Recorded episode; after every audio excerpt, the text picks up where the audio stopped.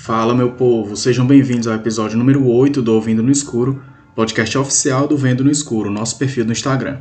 Não percam tempo e já vão logo se inscrevendo no canal. São episódios todas as quintas às 20 horas, sempre com muita informação, novidades, curiosidades e muito mais sobre o universo do horror no cinema. Fique por dentro você também e fortaleça nossa comunidade. E agora, a sessão vai começar.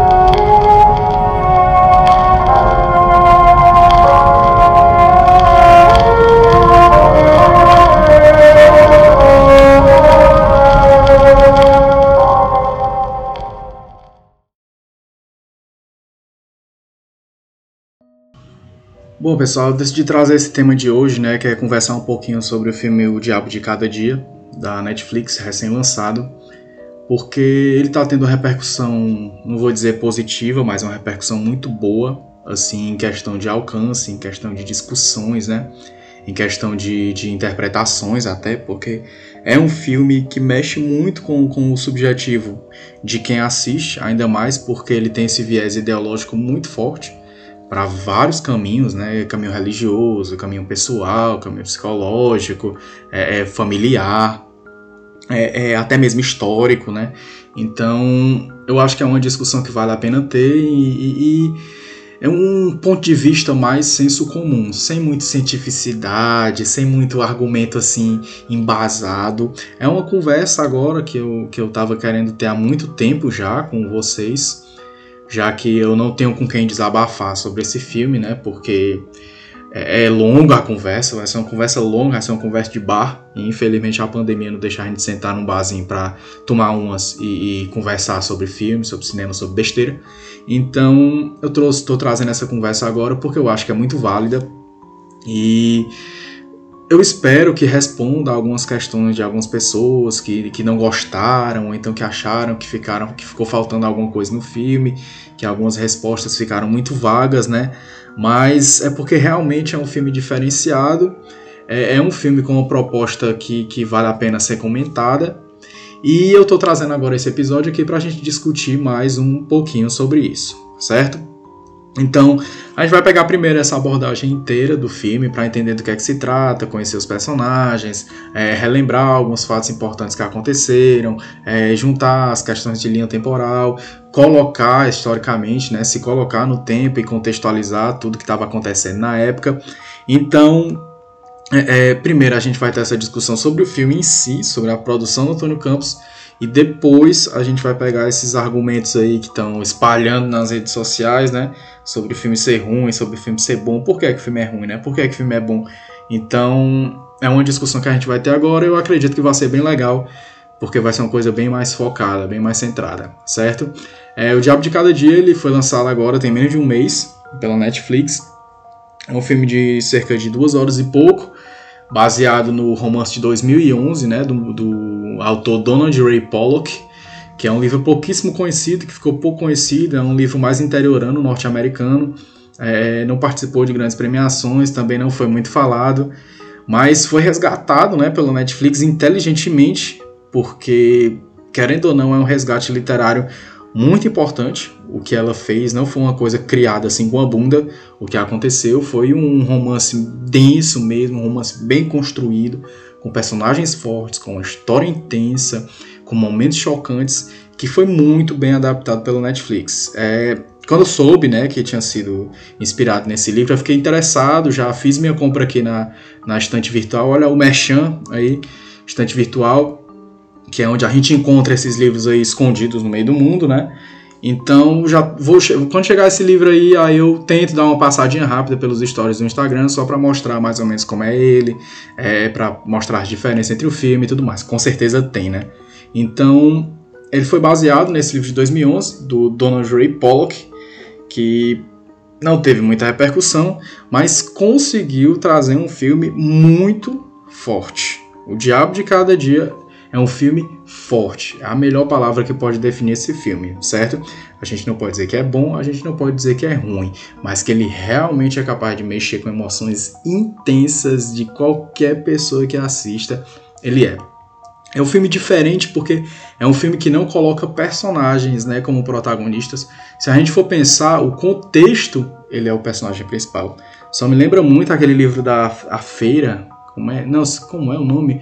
O, o, o Morro do Ouro, não sei, que é um teatro nordestino que foi lançado há um tempo, alguma coisa do Morro do Ouro que contava a história de vários personagens, como se eles se relacionavam e tudo mais, numa rua movimentada, numa rua cheia de festa e tudo, e sendo que eles sentiam essa influência de se expor, eles sentiam essa influência que a própria cultura deles, que o território deles refletia no seu comportamento.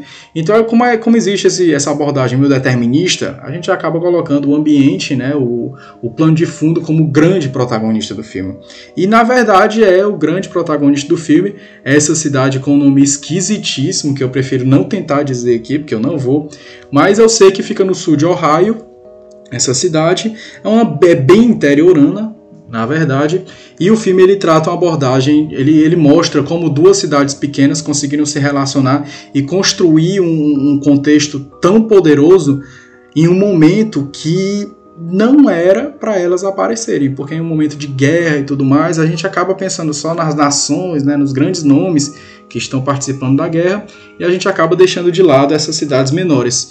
Então já começou com uma coisa muito interessante, que foi uma abordagem esquecida por muitas pessoas, que é a abordagem da marginalidade, né? Não estou falando de marginalidade desses bandidos que ficam por aí fazendo besteira no meio da rua. Estou falando da marginalidade de situações, pessoas, locais que estão à margem do centro social, né?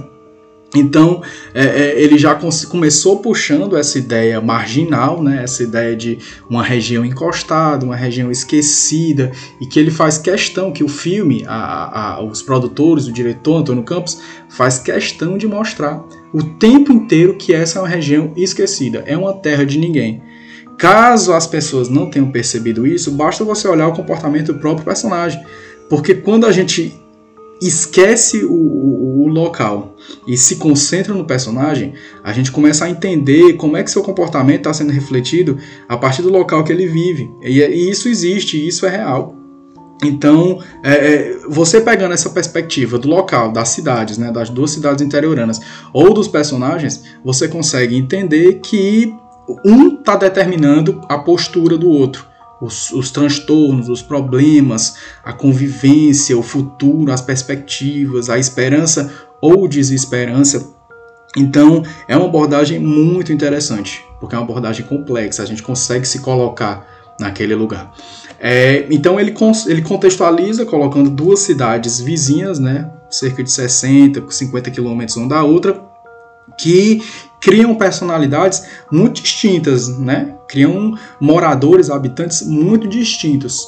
Mas a gente foca nos principais que são apresentados no filme, né? Logo no início a gente conhece o Willard, que o Willard ele é um personagem é, é vivido pelo Bill Skarsgård, né? De A Coisa, que fez o palhaço lá, o Ronald McDonald's.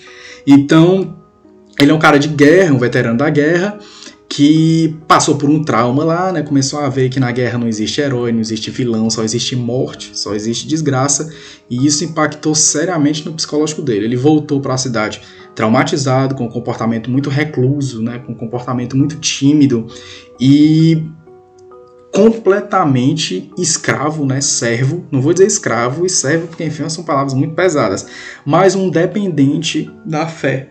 Ele encontrou na fé, na reza, na oração, um meio de ele conseguir tentar escapar de todo aquele trauma né, que ele viveu.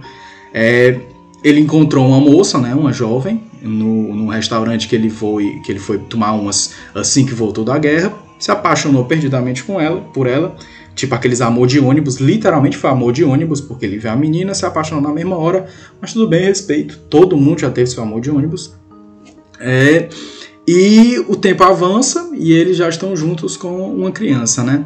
É, o pai não consegue é, é, é, suportar a consequente morte da mãe, né, da mulher, que ela tem um câncer, ela sofre com câncer e acaba morrendo, e acaba vivendo sozinho com o filho que já cresceu um pouquinho, com o filho que teve com ela, né?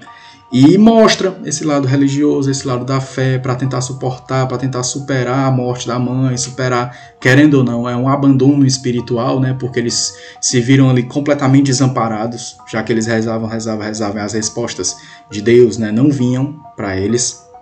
E acabou que o pai se matou, deixando a criança sozinha, a criança órfã. Perdeu a mãe pelo câncer e o pai por uma depressão profunda porque não conseguiu superar a morte da esposa. Mas ele deixou um legado muito interessante para a criança.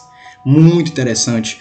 Tanto que eu vi até um vídeo no YouTube, que eu acho que eu vou botar no Instagram, que foi comparando o comportamento do filho mais velho, quando ele já estava mais velho, né, do Arvin, que é o filho do Willard, é, com o comportamento dele. Cara, os enquadramentos assim, lado a lado, você vê que a, os movimentos são iguais, os trejeitos são iguais, a forma de falar é igual. Então é muito interessante essa questão de uma hereditariedade, mas não genética, de uma hereditariedade educacional, que o pai quis mostrar um estilo de vida mais mais parecido com o dele, mais firme, né? Porque o pai é muito firme, interiorano, aquele bicho bem pulso, pulso fechado assim, tudo mais, né? Então, é uma abordagem bem interessante que eles trazem para o início da história do Arvin, que acaba que, querendo ou não, é um co-protagonista, né? É um personagem principal ali naquele filme. O Arvin, mais tarde, ele é vivido pelo Tom Holland, quando ele cresce, né? Anos depois. Ele é vivido pelo Tom Holland, que daqui a pouco eu acho que vale a pena a gente comentar um pouco sobre a atuação dele.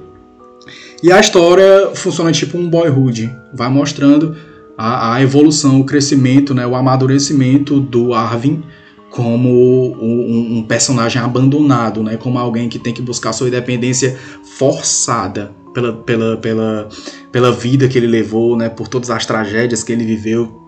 Então acaba que ele é forçado a viver aquele estilo de vida mais, mais duro, mais independente, mais largado, que isso gerou uma, uma, repercussão negativa do público, que eu acho que também é outra coisa que a gente vai comentar um pouquinho, então vou já voltar nisso. É, então a história, basicamente, ele conta a, a, a, vida do Arvin, certo? Desde antes dele nascer, que foi quando o pai, o, o Willard, encontrou a mãe, até quando ele cresceu um pouquinho, até seus 8, 10 anos de idade, quando a mãe morreu de câncer, e até pouco tempo depois, dias depois da morte da mãe, que o pai dele se suicida. Então ele é enviado como órfão para a casa de familiares, né, de parentes do pai, parentes diretos do pai, e ele acaba vivendo lá pelo, pela sua adolescência inteira, pela sua juventude inteira com essa família do pai, né, no caso. É, essa é uma das histórias, certo? A outra história que conta é uma história bem interessante que eu particularmente fiquei muito tocado por essa, que o Willard, ele tava, era um dos postulantes a se casar com uma moça muito religiosa, muito religiosa mesmo. É, mas o Willard, assim, traumatizado e tudo mais, cheio de problema e apaixonado pela loura do, do restaurante, ele acabou que deixou essa menina pra lá, né? E ela se casou com um, um, um religioso, um pastor é, é muito, muito, muito, muito fanático. Muito, cara. É, é, bem assustador, mas é bem chocante por, pra gente saber que é real. Saber que essas coisas existem, né? Então ela se casa com esse pastor e tem uma filha, a Lenora. A Lenora, então, mais tarde, né, quando ela perde os pais, ela acaba morando também com, com a família do Willard.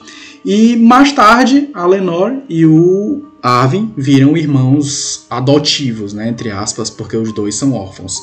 Então acaba que eles vão convivendo juntos. Esse meio de história, ele conta como foi que os dois cresceram juntos, o Arvin e a Lenore. Mas é interessante porque não mostra o dia a dia deles, mostra etapas da sua vida, etapas do crescimento. E essas etapas, o salto de uma para outra, é feito de uma forma muito interessante, porque é com o narrador que é um narrador onisciente, onipresente, que sabe de tudo que está acontecendo ali. Inclusive, ele tem um, um, papel principal nesse filme e ele vai contando as etapas né, da vida do Arvin, principalmente de saltos temporais, né, de, um, de uma época para outra. É, esse filme conta a história, então, basicamente do Arvin, e paralelo a isso, conta a história de dois serial killers, né, tipo um, um, um Bonnie e Clyde da época, que era um cara maluco e tudo mais, que gostava de ver a mulher dele transando com outros caras. e enquanto ficava tirando foto dela transando com o cara, ia lá, assassinava suas vítimas e registrava em, em fotos, né? O cara era, era maluco, mano. Aí eles dão um jeito de conectar essa história dos psicopatas às histórias principais, no caso do Arvin e da Lenore. Então, é, é, um filme complexo, né? um filme com muitos personagens, é um filme que é importante a pessoa se contextualizar, se localizar para entender, e lógico que é importante um esforço, né? Esses filmes mais complexos, não adianta você começar. Ah, meu Deus, 10 minutos de filme, tô cansado. Ah, minha Nossa Senhora, 30 minutos e não aconteceu nada. Ah, Maria, depois de uma hora aconteceu alguma coisa. Também as pessoas têm que se ajudar, entendeu? Tem que entender que o filme ele evolui, que o filme ele é gradativo, ele vai crescendo, é uma história sendo contada. E geralmente as histórias elas têm início, meio e fim. No cinema é mais como o primeiro, o segundo e o terceiro ato, que o primeiro, o primeiro ato é uma introdução, o segundo ato é um desenvolvimento, o terceiro ato é o clímax e encerramento, né? Então, é, é, é, é, da mesma forma que as histórias originais são contadas em três atos, o cinema também é. Então ele tem que localizar o, o, espectador. Ele tem que estabelecer o espectador num lugar familiar, num lugar que ele conheça. Não adianta, cara, a pessoa ter 10, 15 minutos de filme e reclama que não tá acontecendo nada. Mas, porra, cara, se coloca ali, que é uma história sendo contada, a pessoa tem que se esforçar. E isso não é só para esse tipo de filme, não. Até filme de herói. Filme de herói não começa com porradaria e brigaria por 40, 50 minutos, não. Geralmente tem uma introdução boba, né? Que é o, mostrando um herói. Aí tem que mostrar a porrada. Aí depois, 20, 30 minutos é uma história. Depois, lá no final, metade pro final, que acontece alguma coisa. Então, é a estrutura da narrativa. É a estrutura da narrativa que a pessoa tem que entender. Tem que entender. É, então, realmente, o, o Diabo de Cada Dia é um filme complexo, é um filme muito completo, cheio de desvios, cheio de nuances, né, que são coisas que a gente tem que prestar atenção, mas não com um olhar neutro. Não com um olhar neutro. Infelizmente, é um tipo de filme provocativo que a gente tem que assistir com um olhar crítico. Para tudo que acontece, você tem que se perguntar qual é o sentido daquilo que está acontecendo e se esforçar para relacionar um fato com as outras com, com, a, com outras histórias. É, uma coisa muito interessante que tem nesse filme, mas muito interessante que tem nesse filme, é o personagem do Robert Pattinson, né, que fez o pastor T. Garden, aqui no, no, um pastor vigarista que apareceu lá nos 40, 50 minutos de filme, olha só. Olha só, então pelo amor de Deus, né? Aparece lá nos 40, 50 minutos de filme. E, cara, ele foi um personagem que ele determinou todo o rumo da história. Todo o rumo da história. Então, para você ver como é importante sentar e assistir até o final. Porque o personagem que não é principal, ele é um coadjuvante ali, mas ele aparece para dar uma virada completa na história. E a atitude dele, e as atitudes dele, são as atitudes determinantes para que isso aconteça. É o aparecimento, é suas falas, é, é são as mentiras, são as enganações, é o oportunismo que faz com que a história dê uma reviravolta e mude completamente o comportamento, principalmente do, do personagem principal, né, que é o Arvin, o personagem do Tom Holland. Então, o, o, o Diabo de Cada Dia, ele é um filme de paciência. Isso não quer dizer que um filme é ruim. Isso não quer dizer que existe um, um jeito certo ou errado de assistir filme. Isso é a própria proposta. A proposta é um filme lento, é um filme de paciência com uma história contada gradativamente e muito potente, muito potente. Resumindo, então, é uma história ambientada, né, no século no século 20, mas entre os anos, sei lá, 1955 e 1965, o pós-guerra, né? O pós-guerra e o pré-Guerra Fria, já estavam começando as histórias da Guerra Fria aí, né? Por volta de 1960 e pouco, 1900 pelos finalmente aí. Então, é um filme contextual que conta a história de várias pessoas problemáticas. Mas problemáticas porque elas foram determinadas contextualmente a se comportar de certa forma. Por exemplo, o Willard ele age daquela forma, rigoroso, descrédulo, um, um, um, apaixonado, porque a guerra fez ele se comportar daquela forma. Os traumas da guerra, a perda que foi, a perda de tempo, né, os anos que ele passou batalhando, a perda de amigos que ele fez no campo de batalha, o preço que ele pagou por não ver a família, pela falta de perspectiva, o medo da morte. Numa guerra a gente nunca sabe se a gente vai estar vivo no outro dia ou não. Às vezes nem no outro dia, só no, na outra hora, a gente não sabe. Então, a guerra determinou o comportamento do Willard. O, o, a, a, história de vida, a morte dos pais, determinou o comportamento do Tom Holland, né, que é o Arvin. É, o, o, maluco, o sociopata lá, o, o serial killer, ele determinou o comportamento da Sandy, que é uma mulher que não é má por natureza, ela só é frágil, ela não tem coragem de bater peito contra o cara, porque sabe que o cara é perigoso e sabe que o cara ele tem, ele tem uma loucura na cabeça que, que se alguém contestar ele pode fazer alguma coisa errada, então ela não agia por medo. Então é interessante, cara. É interessante como é que é, essas questões elas determinaram o comportamento de várias pessoas e como podem determinar o nosso. Você não está vendo como essa pandemia está determinando o comportamento de tanta gente? Nunca na história se falou tanto sobre saúde mental. Nunca na história falou tanto sobre isso. E eu falo por mim, porque eu sou um trabalhador que, que passa o dia inteiro em home office. O dia inteiro em home office. Os youtubers aí, eles estão fudidos, cara. Fudido. Tá começando a existir programa de terapia só para youtuber. Porque os caras já passam o dia trancado no, no, num estúdio, trancado em uma casa, sei lá, gravando. Então esse desafogo que essas pessoas têm não tem mais direito por causa da pandemia. Não tem mais. Então é, é importante a gente entender esse comportamento determinista. É importante a gente começar a entender como o ambiente é importante para é, criar regras, né? Para criar regras sobre o nosso comportamento e sobre a, a pessoa que nós somos que nós, e que nós vamos ser. Então, o, o, Diabo de Cada Dia, ele é um filme sobre isso, ele é um filme de colocação, ele é um filme de exposição, ele é um filme forte que conta a história de pessoas como nós. Como nós. A maior prova disso foi a repercussão absurda que esse filme teve quando lançou. Eu, escutei, eu, eu li comentários ridículos dizendo que o filme é ruim porque o, o Arvin era um hippie maconheiro que fazia merda, que se deu bem no final e, e, e teve sua família enganada por um pastor vigarista que estava dando descrença ao povo cristão. Você está vendo como é importante a gente assistir filme? Você está vendo como as pessoas elas se doem com a história que aconteceu num pós-guerra há 60 anos atrás. Então é muito importante a gente parar para pensar nessas coisas. É muito importante parar. O Diabo de Cada Dia é um filme que vai muito além disso. Ele é um filme provocativo. Inclusive a Netflix ela é conhecida por lançar filmes provocativos. A diferença é que contrariamente a aquelas porcaria que foi essa, aquelas meninas sexualizadas, que aquilo ali até hoje não me bate na cabeça, que aquilo ali foi para provocar, sendo que de um jeito completamente errado e até criminoso. Até criminoso.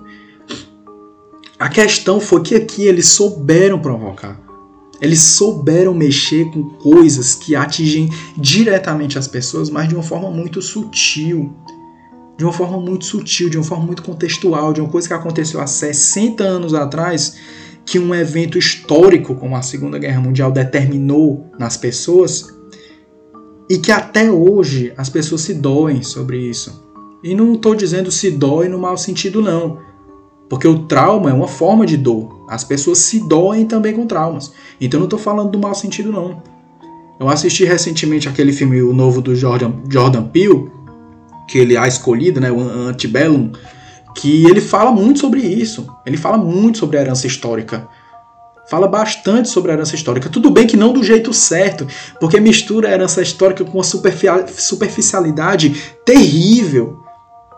Terrível. Tudo bem que faz sentido, entendeu? Você colocar superficialidade no mundo moderno, porque essa é uma palavra normal. As pessoas hoje são superficiais.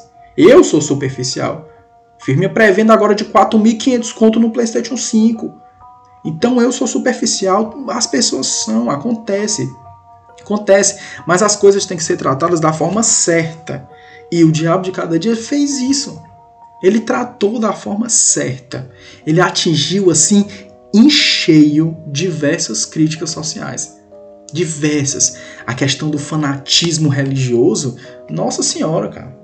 O próprio título, ele já é disso, né? O próprio título, porque o, o Diabo de Cada Dia é uma analogia que faz a uma das partes, né? Eu não, não sou muito bom em oração nem em reza, mas eu acho que é o Pai Nosso, é, é o Senhor de cada dia nos dai hoje, né? Alguma coisa de cada dia nos dai hoje. Pai Nosso de cada dia, pronto, lembrei. Não frescar comigo não. Pai Nosso de cada dia nos dai hoje. Foi essa a referência utilizada para criar o, o diabo de cada dia entraria na oração. O diabo de de, de, de cada dia nos dá hoje, sei lá, vamos dizer. Então, essa analogia é importante para mostrar como o, o, essa questão da fé é uma questão deturpada. E é verdade. E é verdade. Eu acho que está na hora da gente começar a tacar a mão na mesa e falar as coisas. E se a gente não falar, não vamos nos preocupar. Porque a arte vai falar pela gente, como o cinema está falando. A arte, ela indicou, ela mostrou um cidadão, ela mostrou alguém de renome. O pastor que, que, que foi vivido pelo personagem do Robert Pattinson numa atuação sensacional. Sensacional. Robert Pattinson eu vou defender até o fim da história, mano até o fim da história. Para mim, esse cara ele é fora de linha. Para mim, o Robert Pattinson é o melhor ator da história. É o melhor ator do cinema que já existiu. Até quando existe teatro. Até contando até com os caras do teatro. Pra mim, ele é o melhor que existe. É o melhor que o cinema já produziu. O melhor. Aí ele faz pastorzão vigarista, um pastor bem filho da puta mesmo, que não sabe nem o que tá falando, Inclusive, o próprio narrador onisciente, onipresente lá, ele fala que o, tem uma cena que ele fala que o, o, o pastor ele sabia dizer de cor um texto enorme bíblico, sei lá quantas vezes, ida e volta, enquanto estava dormindo. O filme tem uma cena que o narrador ele diz isso. Então, para você ver como é diferente a prática né, da fala são coisas completamente distintas. A, a fala ela é muito forte para convencer. A fala ela é um instrumento, é um instrumento poderoso para as pessoas que são fragilizadas. E é muita gente fragilizada nesse mundo. Quando a gente volta para o tempo do filme, entre os anos 50 e os anos 60, olha só aquela construção. O pós-guerra, a desgraça, as pessoas se apegando no que vier porque elas têm medo e o medo a gente sabe que o medo é uma armadilha poderosa que todos nós estamos sujeitos a cair. Então, anos 50, os anos 60, essa questão do medo, essa questão da falta da perspectiva era muito poderosa e as pessoas precisavam se amparar. As pessoas precisavam se amparar. Se você voltar para a literatura dos anos 50, dos anos 60, principalmente com William Faulkner, por exemplo, é, você vai entender que a religião era muito forte na época. Bastante. Só me lembra aquela série Preacher, né? Baseado no, nos quadrinhos lá da Vertigo.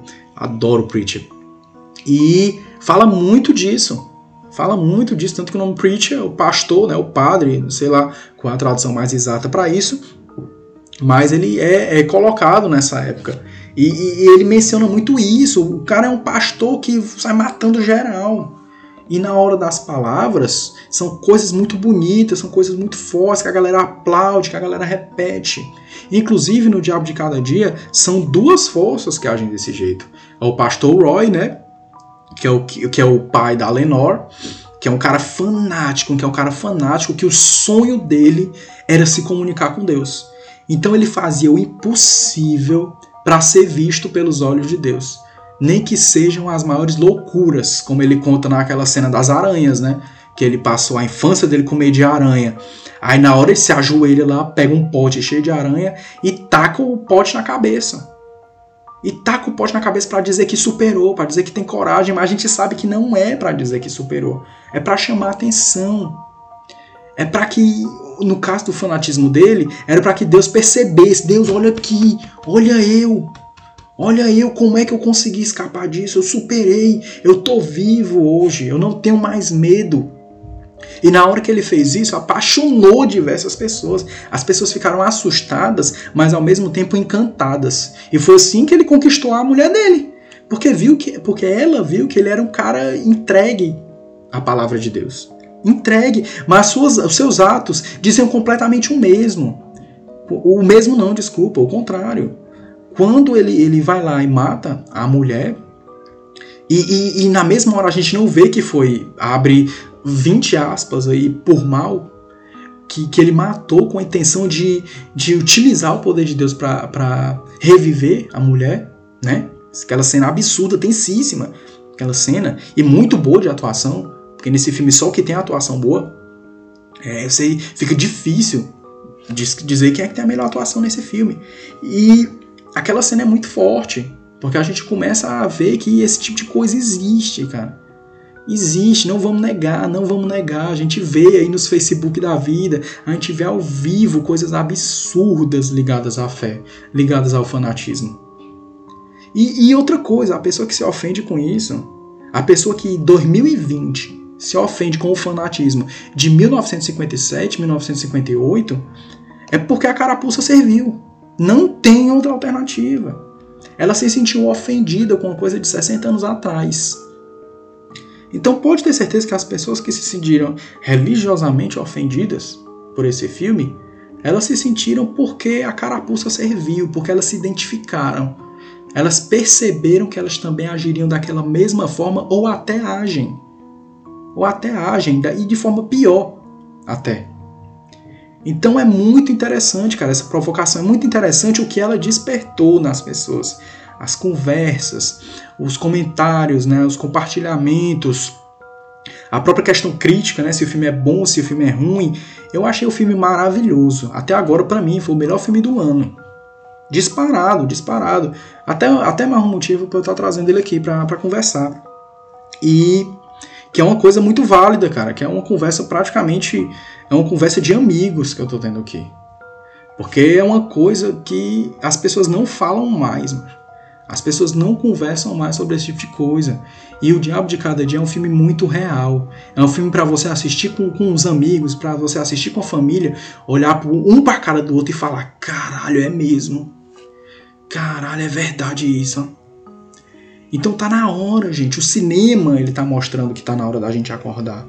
O cinema ele tá começando a ganhar esse ar crítico, esse ar psicológico. Basta você ver como é que tá como é que são os grandes terrores de sucesso dos últimos anos, né? Que a gente precisa participar. Não é mais ter medo, não é mais assistir. Ai, filme de terror, papapá. Ai, filme isso, papapá. Não é. Não é mais ficar assim. É simplesmente aceitar que essa conversa, que esse diálogo, ele tem que existir. Ele tem que existir. Isso de herança histórica é real. A herança histórica é real. A gente vê esses casos aí, alguns exagerados, é lógico, mas a gente vê, cara, essas, essas questões do machismo, essas questões da segregação, do racismo. Pelo amor de Deus, isso é herança histórica pura. Algumas pessoas negam, né, dizendo que não existe, mas se não existir, existiu por muito tempo. Então é herança histórica isso. A guerra é herança histórica. Existem vários veteranos de guerra vivo, inclusive avós de vocês, de muitos de vocês, eu acredito, se não de seus pais, né, que contam as histórias, que até hoje não conseguem mais nem falar sobre a guerra, não conseguem nem falar de tão triste que foi. Então, o, o, Diabo de Cada Dia, ele é um filme real, ele é um filme vivo, ele é um filme de retrato de vida, por isso que ele é assustador. Ele não é um drama qualquer, é um terror psicológico sinistro sinistro, porque ele mexe, ele mexe com coisas que faz anos que a gente não via um filme de mega produção né, fazer. Estou falando de mega produção porque a gente sabe que o cinema independente ele é muito afiado, né? O, sistema, o cinema independente, cara, principalmente nessa área do, do terror, do suspense, ele é muito afiado. As críticas dele são certeiras. Enquanto o Diabo de Cada Dia, não. O Diabo de Cada Dia ele é uma crítica social coletiva. Não é uma questão de uma pessoa achar uma coisa e outra pessoa achar outra. É uma questão de uma subjetividade coletiva. Por isso a importância desse filme. E esse filme é pra gente lembrar para sempre. É um filme pra gente assistir, pra gente reassistir, porque vários momentos a gente vai ver coisas novas. Vários momentos a gente vai se impressionar com as cenas desses atores. O Tom Holland como um ator diferente daquele filme, daqueles filme bobo de herói, daquele Homem-Aranhazinha rei brega que é só fazendo piada e falando com aquela voz de criança de 5 anos de idade. Cara, ele como um personagem maduro nesse filme ficou sensacional. As pessoas que em algumas cenas, né, não estou falando em todas, mas em algumas cenas não se arrepiaram com alguns momentos dele, como aquela cena do confronto dele com o, o pastor na, na, lá na, na, na igreja, né? Então, são, é, esse filme é muito potente, tem cenas muito fortes, tem atuações excelentes, atuações excelentes mesmo. O menino, o Willard, né, que é o, o personagem do Bill Skarsgård, é outro. Nossa senhora, cara, o pouco de tempo de tela que ele tem, porque é pouco, né? Eu acho que não é nem 20 minutos de tela que ele tem, 30 minutos, é pouco. Mas é suficiente para mostrar que o cara ele, ele é versátil, mano. Ele não faz só aquele palhaço do McDonald's, não. Ele sabe fazer outras coisas. E a gente sabe disso, né? A gente não pode subestimar esses caras de jeito nenhum. De jeito nenhum. Então, o, o Diabo de Cada Dia, finalizando, né, que é essa nossa conversa, o Diabo de Cada Dia, ele é um filme provocativo. Provocativo é uma mega produção. Basta ver a gente, basta ver pelo elenco, basta ver pela repercussão, né? Basta ver por vários canais aí conversando sobre ele. Ele é um filme tecnicamente muito bem feito, né? Porque a trilha sonora do filme é excepcional, a fotografia é lindíssima, os enquadramentos nas cenas dramáticas são perfeitos, mano. São perfeitos. Parece que eles conseguem identificar a sensação humana ideal naquele instante e eles filmam a sensação. Eles não filmam o personagem, local, eles filmam a sensação. E que passa pra gente uma forma, de uma forma muito forte, né? Como o filme inteiro passa. Aquele final emocionante, cara. O final do descanso, né? Depois da gente receber tanta informação, depois de tanta coisa acontecendo, depois de tanta tragédia, porque é um filme muito triste. É um filme muito pesado, muito triste, melancólico. Ele me lembrou muito uma obra do Lars von Trier, aquele melancolia da, com, a, com a Kirsten Dunst, né? Então, é, é muito interessante isso. É muito interessante e muito válido. A sugestão que eu dou para vocês é: vão atrás de desbravar esse filme, vão atrás de assistir de novo. Se não assistiu ainda, assista. E vá com esse senso crítico, com esse senso crítico, cara para tudo que acontecer na tela, você questionar o comportamento de alguém. Os comportamentos ali, eles são da mesma forma que inconsequentes, né? Muitos, mesmo os comportamentos justos, né, justificados, eles são inconsequentes, mas é, é, é, é tudo uma questão de colocação, é tudo uma questão de compreensão contextual. É uma questão de da gente começar a entender o outro lado, né? O outro lado. E a gente entender também a outra história, por mais que isso seja difícil. Porque eu sei que realmente é difícil a gente se colocar numa época que, que tá longe de ser a nossa. A gente do século, sei lá, do final do século XX, início do século XXI, é difícil mesmo compreender esse tipo de situação, é difícil. E, e, por isso que requer esse esforço maior, até mesmo na hora da crítica, que é muito importante a gente pensar antes de falar essas coisas. Muito importante mesmo. Então, é, é um filme tocante, é um filme tocante, é um filme que é para ser visto por todos. Se eu fosse professor de ensino médio, eu com certeza passaria esse filme numa sala de aula. Ainda mais se eu fosse um professor de história que estivesse falando sobre aquela questão em si, né, do pós-guerra, que é o, é o grande foco do filme, é a guerra como determinante. A guerra como determinante, a fé, a questão do fanatismo foi apenas uma consequência, até o fanatismo foi uma consequência da guerra. Porque as pessoas elas precisavam se apegar. O fanatismo deixou, deixou o fanatismo, desculpa, a guerra deixou muita gente sem família, deixou muita gente sem casa, sem amigos, sem ter para onde voltar, até sem vida. Então, diversas outras pessoas precisavam se apegar na maior força que eles pudessem encontrar. E para quem acredita né, no, nessa força superior, numa força divina, ela vai se abraçar nessa força com todo com, com 20 braços, se precisar. E é exatamente esses extremos que o filme pega. Então é um filme é, é provocativo que trata de extremos, que trata de questões é, é, é muito delicadas, né, para a gente conversar, muito delicadas para a gente tratar. É, o Diabo de Cada Dia ele vai muito além do cinema. Ele vai muito além do cinema. Ele não é simplesmente um filme. O Diabo de Cada Dia é um relato, ele é um documentário real de pessoas problemáticas que não souberam lidar com as vidas que tiveram. Que não souberam, que não tiveram forças para lidar com a vida que tiveram. Alguns, alguns conseguiram lidar, mas talvez da forma errada. Então isso, até mesmo isso, a gente desqualifica. Mas vale demais, cara, vale demais. É, eu acho que esse ano não vai sair um filme tão bom quanto esse. Eu digo isso em todo episódio praticamente, né? Mas eu acredito mesmo que esse ano não vai sair um filme tão bom quanto esse. Tem um aí que, que saiu que tá todo mundo comentando. Não vou lembrar não, mas. Que é com aquela menina que fez o, o Três Anúncios para um Crime. É, eu não vou lembrar, não vou lembrar não. Mas saiu agora recentemente, tá todo mundo exaltando esse filme. Eu acredito mesmo que seja muito bom. Mas eu vou ver se eu trago ainda. Mas é drama, não, não cabe a mim trazer esse filme por aqui não. Mas no contexto né, do suspense, no contexto do drama psicológico e tudo mais, O Diabo de Cada Dia ele com certeza foi o melhor filme desse ano.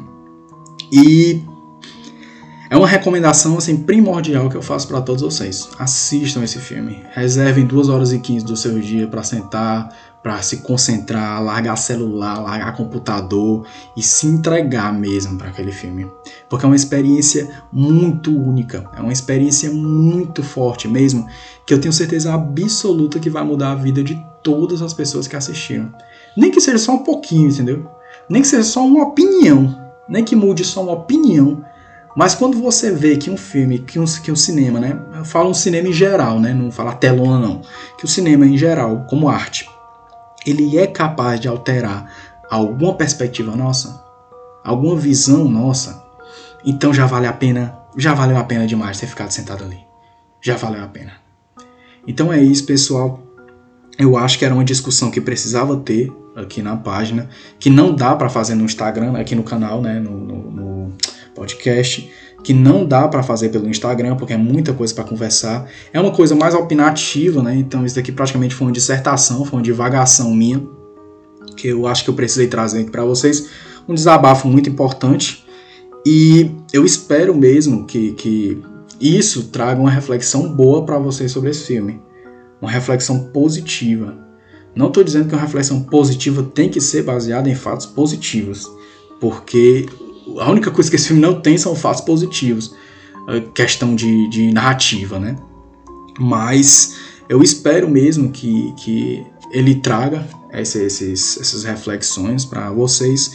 Eu espero mesmo que quem já tenha tido essa reflexão, esses momentos, tenha visto o filme como realmente um filme bom, um filme de conteúdo. Não é um filme para a gente desperdiçar, é um filme de conteúdo. E vamos todos cruzar os dedos porque eu acredito que isso também pode ser um grande indicativo de que mais coisas boas vêm por aí. Eu sei que isso às vezes é desperdício, às vezes é expectativa frustrada. Existe muito isso no cinema, dessa hype, né? Mas vamos cruzar os dedos que, dependendo da recepção desse filme aí, que deve aparecer daqui a uns 5, 4 meses, que é quando ele estiver esfriando, né? Aí eles dão o valor de recepção. O lançamento geralmente é Basta ver o top 10 da Netflix, né? Até hoje ainda tá aquela porcaria aqui de 365 alguma coisa. Então, vamos ver mais um pouquinho como é que fica a recepção, mas vamos ficar atento, vamos vigiar, porque eu acredito que muito em breve vai estar tá saindo um filme tão poderoso quanto esse. Talvez não com um elenco tão bom, mas um filme com a mesma mensagem, não a mesma mensagem, mas uma mensagem poderosa, uma mensagem impactante e que vai refletir em toda a vida das pessoas que assistiram. Muito obrigado pela companhia e mais uma vez não deixem de acompanhar as indicações diárias no perfil arroba Vendo no Escuro, direto pelo Instagram. Nosso podcast está presente nas principais plataformas de streaming, então dê uma conferida e indique aos amigos. Então, até a próxima e é assim que me despeço, ouvindo no escuro, fechando a porta.